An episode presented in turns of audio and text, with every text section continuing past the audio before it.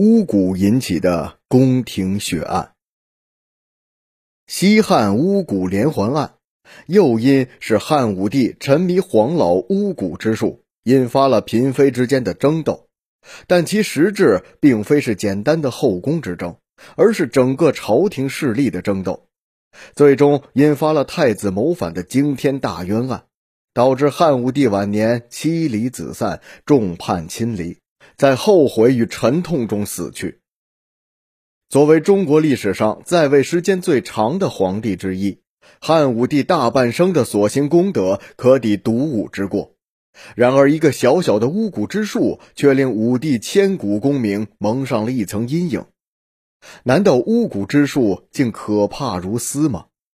其实，真正可怕的应当是人心才对。巫蛊连环案事情的起因源于汉武帝的一场幻觉。征和元年，也就是公元前九十二年三月，赵敬肃王彭祖去世，夏季又逢大旱，宫外尚未安定下来，内宫就出现了嫔妃以巫蛊互相攻击的事件。本来嫔妃用巫蛊之术已经是司空见惯的事情，当时汉武帝也没放在心上，哪知嫔妃们的斗争越演越烈。最后竟然互相诬陷对方，用巫蛊术诅咒皇上。汉武帝见状，很是不满，一怒之下处死了大量的宫人和一些外戚臣子。但他总是梦见有人在用木人诅咒自己，一时间寝食难安。有一天，他正坐在建章宫内养神，恍惚看到有一个男子带剑走进钟龙华门。本来应该有重兵把守的钟龙华门，却没有一个人出来阻止。汉武帝心道：那男子莫非是来刺杀自己的不成？于是大声叫喊。哪知男子扔下剑，隐遁而去。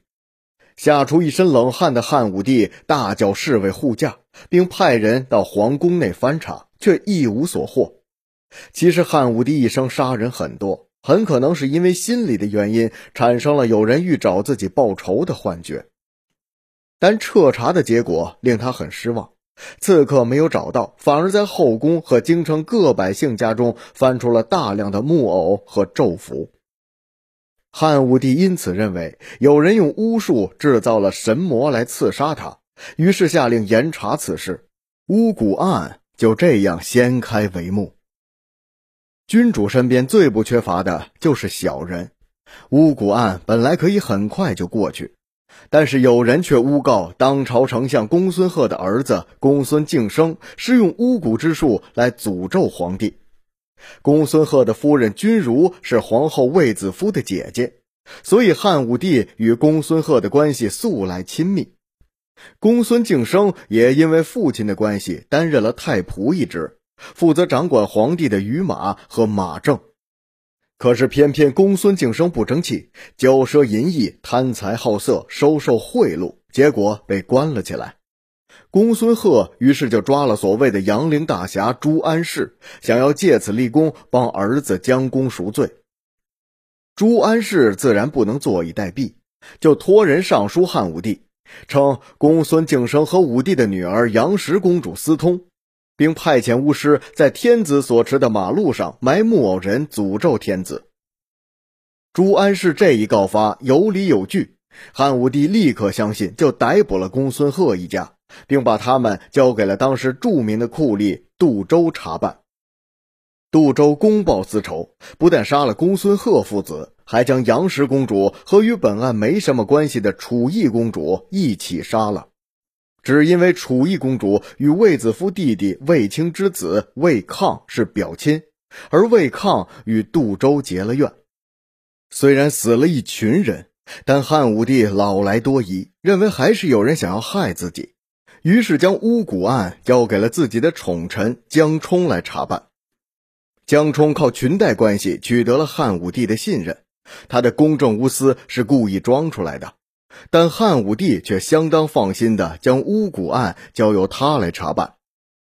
在查办此案的过程里，江充完全将个人恩怨融入其中。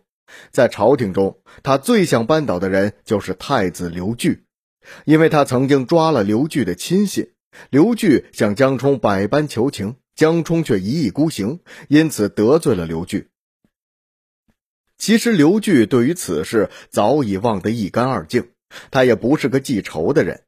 但江冲却不这样认为，他想借着巫蛊案来污蔑皇太子和皇后卫子夫。不过汉武帝对刘据疼爱至极，江冲几次都没有成功陷害刘据。倒是刘据看出了江冲的歹心，一怒之下发动政变，杀了江冲一干人等。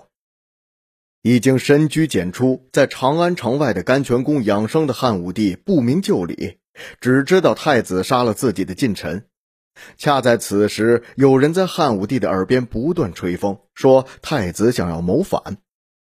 一开始，汉武帝并不相信，便派了侍从去长安城探听情况。